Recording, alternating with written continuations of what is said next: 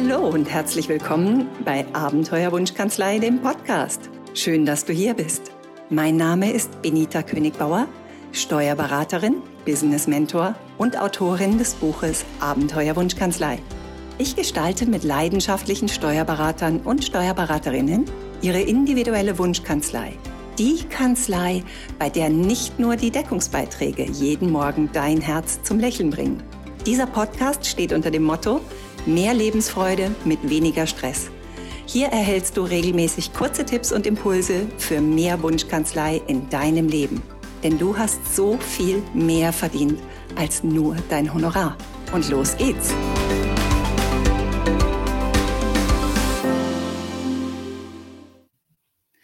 Macht das alles hier überhaupt noch Sinn?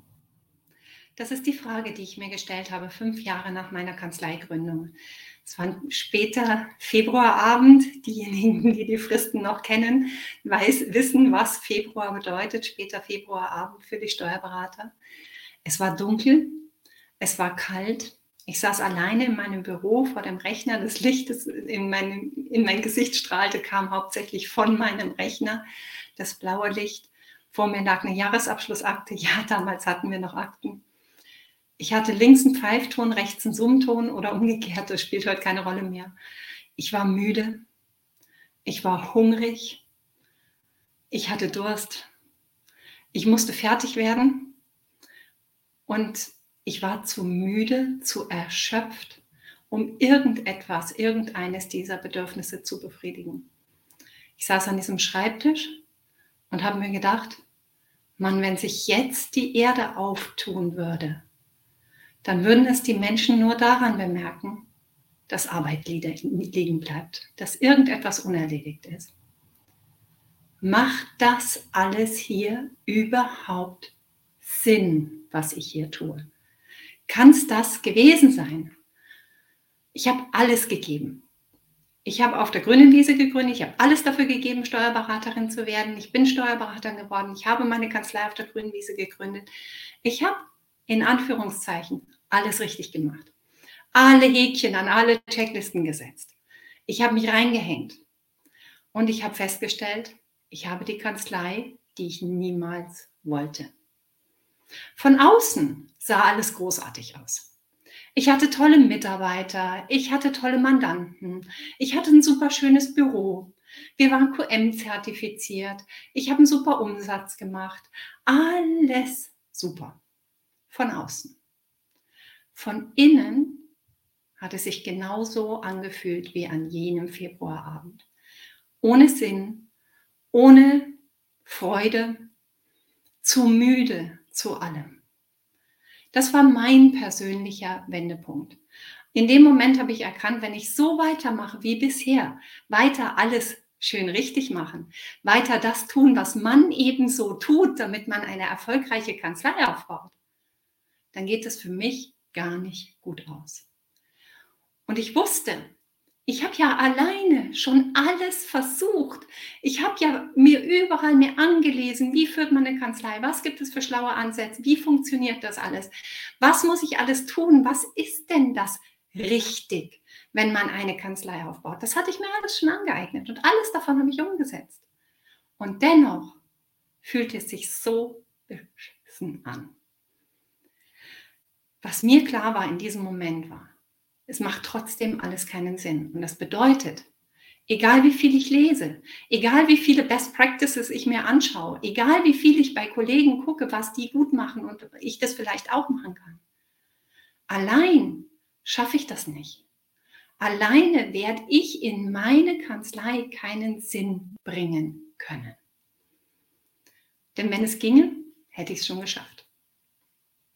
Und falls du mit irgendetwas aus dieser Wendepunkt-Geschichte von mir was anfangen kannst, wenn da irgendetwas in deiner Seele gerade anklingelt, wenn du dir an irgendeinem Punkt denkst, verdammt, das habe ich auch schon so erlebt, dann kann ich dir aus eigener Erfahrung sagen, es wird leichter, wenn du jemanden an deiner Seite hast, der dich sieht und versteht. Dich als Mensch, nicht als Kanzleiinhaber. Mir ging es damals so, dass ich mich selber gar nicht mehr wirklich sehen konnte. Ich habe so viel umgesetzt, was andere für richtig gehalten haben. So viel umgesetzt, was man eben tut, wenn man eine Kanzlei aufbaut. So lange, Jahre, Jahre, Jahre, die Erwartungen anderer Menschen erfüllt, dass ich gar nicht mehr so ganz genau gewusst habe, was sind eigentlich meine Erwartungen? Was will ich eigentlich? Wer bin ich eigentlich? Und was mir am allermeisten Sorgen gemacht hat, war, was, wenn das, was ich will, überhaupt nicht konform geht damit, wie man eine Steuerkanzlei führt? Was, wenn all diese Arbeit umsonst war? Das hat mir Angst gemacht. Das hat mir Sorgen gemacht. Und das hat mich auch eine Weile davon abgehalten, nach anderen Wegen zu suchen. Nun, an diesem einen Februarabend wusste ich, das ist mein Turning Point. Ich kann so nicht weitermachen. Ich kann mich nicht von der Sorge beherrschen lassen, dass ich vielleicht was falsch mache bei der Umgestaltung meiner Kanzlei. Weil ich wusste, wenn ich so weitermache, weil ich mich nicht traue, einen anderen Weg zu verfolgen, dann wird mich dieser Weg ins Verderben führen. Weil da noch einfach immer noch draufzusetzen und immer noch zu sagen, komm, das geht schon noch, komm, du packst es schon noch, einen Tag nur noch. Und vielleicht kennst du es auch, dieses morgens aufwachen und dir denken, Mann, wenn der Tag schon rum wäre. Das ist das Gegenteil von Leben. Und das ist das Gegenteil von Wunschkanzlei. Also was kann man tun in so einem Moment? Mir war klar, ich kann es alleine nicht schaffen, weil alles, was man alleine schaffen kann, hatte ich schon ausprobiert. Also wusste ich, ich brauche Hilfe. Ich hatte das große Glück, zu diesem Zeitpunkt die Adresse einer wunderbaren Coachin an der Hand zu haben. Nee, die war nicht spezialisiert auf Steuerkanzleien. Nee, die war nicht in irgendeiner Form mit der Umgestaltung von Kanzleien, in der Umgestaltung von Kanzleien geübt. Aber was sie konnte, war, sich auf mich zu fokussieren. Das war das, was das neue Element, was hineinkam in meine Kanzlei war. Was will Benita eigentlich wirklich? Und das hat Marion wie keine andere aus mir herausgeholt. Und es war überhaupt nicht einfach für mich, weil ich ja überhaupt nicht gewöhnt war, danach zu fragen, was ich möchte, sondern ich war nur gewöhnt, danach zu fragen, was muss getan werden. Okay, dann tue ich's. Lass uns anpacken. Ich bin Anpacker. Du bestimmt auch. Und wie sind wir jetzt vorgegangen dabei? Was sind Schritte, die du unternehmen kannst, wenn du an diesem Punkt bist? Und wenn du sagst, ich muss mir überlegen, wie es jetzt weitergeht, weil so wie es jetzt ist, soll es nicht bleiben. Das ist nicht mein Weg. Dann kannst du als allererstes mal drüber nachdenken, was nervt? Also was willst du nicht? Weil Marion hat mich ganz häufig gefragt, Worauf willst du dich fokussieren? Was ist dir wichtig? Wo, wo strahlst du? Und ich konnte es nicht mal beantworten. Ich habe immer mit einer Negation beantwortet. Ich habe immer geantwortet, ja, aber das will ich auf keinen Fall. Und das war auch ein ganz wesentlicher Punkt. Es ist in Ordnung, wenn du nicht weißt, was du willst am Anfang. Es ist in Ordnung, wenn du hauptsächlich weißt, was du nicht mehr willst. Und das war der Punkt, an dem wir gestartet sind. Wir sind daran gestartet, was will ich nicht mehr? Was nervt? Was verursacht diesen Stress? Was verursacht das Gefühl von völliger Sinnfreiheit, obwohl von außen alles so toll aussieht? Und warum ist das so? Wir haben uns ganz viel Zeit genommen, die Gemeinsamkeiten bei all dem, was nervt, zu finden, was mich stresst, was mich belastet. Und dann im zweiten Schritt konnten wir uns darauf konzentrieren, was macht mir eigentlich Freude? Weil natürlich war nicht alles Mist an meiner Kanzlei. Natürlich waren da Aspekte, die mir auch Freude gemacht haben. Sie sind nur so überschüttet worden von all dem, was ich nicht mehr wollte oder nicht mehr können wollte und leisten wollte. Und als wir das freigelegt hatten, haben wir die Trüffel gefunden. Da haben wir die Sachen gefunden und gesagt, ja, aber das ist großartig. Deswegen will ich weitermachen. Das ist es, was ich wirklich will. Und da die Gemeinsamkeiten zu suchen. Und im dritten Schritt, wenn du diese beiden Punkte hast, das, was du nicht mehr willst und was dich nervt, und das hast, was dir Freude macht, was dich mit Energie erfüllt und warum das so ist, die Gemeinsamkeiten aus beidem raus extrahiert, dann kannst du den dritten Schritt gehen und kannst das abgrenzen. Diese beiden Pole helfen dir tatsächlich die Punkte zu finden, an denen es laufen muss. Was muss erfüllt sein, damit du dich in deiner Kanzlei wohlfühlst? Was muss erfüllt sein, damit du bei deiner täglichen Arbeit Freude empfindest? Dass du morgens aufstehst und sagst, ja, ich freue mich auf den Tag. Und natürlich spielt es auch in einen der Beiträge hinein, die wir kürzlich hatten, nämlich das Grundgesetz deiner Wunschkanzlei. Daraus entwickelst du das Grundgesetz deiner Wunschkanzlei, damit du in deiner Kanzlei die Dinge priorisierst, die dir Freude machen, die dich mit Energie erfüllen und die das repräsentieren, was du wirklich repräsentieren willst in der Welt. Und mehr und mehr die Dinge abbaust, die dich Energie kosten, die dich nerven, die dich stressen und die nicht dein Grundgesetz erfüllen. Und der vierte Schritt ist dann, und das ist wichtig, Achtung, zuhören, einen einzigen, winzig kleinen ersten Schritt zu definieren, mit dem du ein wenig näher an das kommst, was du willst und ein wenig mehr wegkommst von dem, was du nicht willst. Und es ist wichtig, dass es nur ein Schritt ist und es ist wichtig, dass es ein ganz kleiner Schritt ist. Denn du hast über lange Zeit gelernt, dass du dich auf dich selbst nicht verlassen kannst. Du nimmst dir nicht zum ersten Mal vor, etwas zu ändern. Und es ist nicht zum ersten Mal so, dass der Alltag über deine guten Absichten und guten Vorhaben einfach drüber fährt. Deswegen ist es wichtig, dass es ein winzig kleiner Schritt ist. Mein allererster winzig kleiner Schritt, und vielleicht mache ich darüber auch noch mal einen Beitrag, war, ich möchte einmal in der Woche um 18 Uhr nach Hause gehen.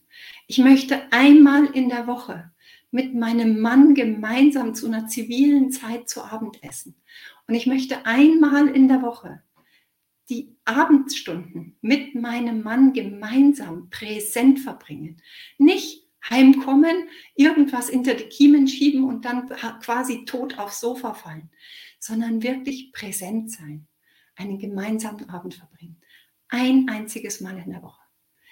Diesen kleinen Schritt hatte ich mir vorgenommen als ersten Schritt und das war der, den ich konsequent umsetzen konnte, weil ich nicht gesagt habe, ich will jeden Abend um 18 Uhr nach Hause gehen. Das wäre nicht möglich gewesen in meinem Alter. Aber einmal die Woche, das konnte ich mir versprechen, weil ich wusste, dass ich es auch halten kann. Und das war der Stein, der alles in Bewegung gesetzt hat, der mir heute ermöglicht zu tun, was ich tue und meine Wunschkanzlei im ersten Weg zu bauen und jetzt anderen dabei zu helfen, ihre Wunschkanzlei zu bauen. Wenn das etwas ist, was dich berührt, wenn das etwas ist, wo du den nächsten Schritt gehen möchtest, ich bin hier. Ich bin jederzeit für dich da. Ich unterstütze dich dabei. Ich bin heute diejenige, die ich mir damals gewünscht hätte im ersten Moment und die Marion so großartig ersetzt hat, ich weiß, wie es ist, wenn man in einer Steuerkanzlei drin hängt. Ja, es ist ein Unternehmen wie jedes andere auch. Und doch ist es eben kein Unternehmen wie jedes andere auch. Ein paar Bedingungen sind für uns anders. Und es hilft, wenn jemand versteht, in welchem emotionalen, sachlichen, fachlichen und rechtlichen Dilemma du vielleicht steckst, während du versuchst, deine Schritte zu gehen. Und deswegen ist es mir so ein großes Anliegen, Steuerberater dabei zu unterstützen, diesen Weg zu gehen. Als Steuerberaterin, die nachvollziehen kann, wie sich das anfühlt, wenn man mitten drin steckt und nicht mehr rauszieht. Was ich gelernt habe auf meinem Weg ist, dass es großartige Menschen da draußen gibt, die großartige Vorschläge dafür haben, wie man eine Kanzlei aufbaut und alle möglichen Konzepte dafür haben. Und ich habe gelernt, es gibt viel zu viele Blueprints da draußen. All diese Blueprints funktionieren irgendwie. Aber sie funktionieren auf einer sachlichen Ebene und losgelöst von dir als Mensch und Persönlichkeit. Und das ist der Punkt, den ich gerne ergänzen möchte zu all diesem Markt von Möglichkeiten, deine Wunschkanzlei zu bauen. Den Punkt, dich in den Mittelpunkt zu stellen und als allererstes mal zu schauen, nicht wie man das idealerweise macht oder wie es der Coach idealerweise gemacht hat, sondern was macht für dich Sinn? Wie kannst du diesen Weg gehen, so dass es für dich am Ende alles Sinn ergibt? Ein prima erster Schritt, wenn du mal gucken möchtest, ist natürlich die Wunschkanzlei Freiheitsformel. Das ist meine Masterclass, die ich in regelmäßigen Abständen anbiete, wo ich ganz, ganz viel Klarheit schaffe und Ideen mitgebe für erste Schritte, für Umgestaltung, für alle möglichen Impulse, die du vielleicht brauchst, um deinen Stein des Anstoßes sozusagen in Bewegung zu setzen, deinen Wendepunkt zu erreichen. Ich unterstütze dich jederzeit gerne. Ich freue mich, wenn wir uns darüber unterhalten können, wie deine Wunschkanzlei aussehen kann und wünsche dir bis dahin alles Liebe. Servus, deine Benita.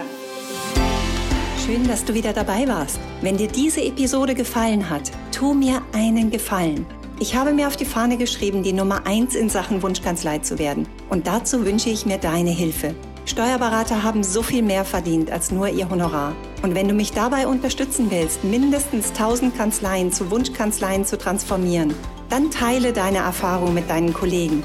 Abonniere diesen Podcast, sodass du niemals eine Folge verpasst und hinterlasse mir eine ehrliche Bewertung. Am liebsten natürlich mit ganz vielen Sternen. Danke, dass du da bist und bis zur nächsten Episode.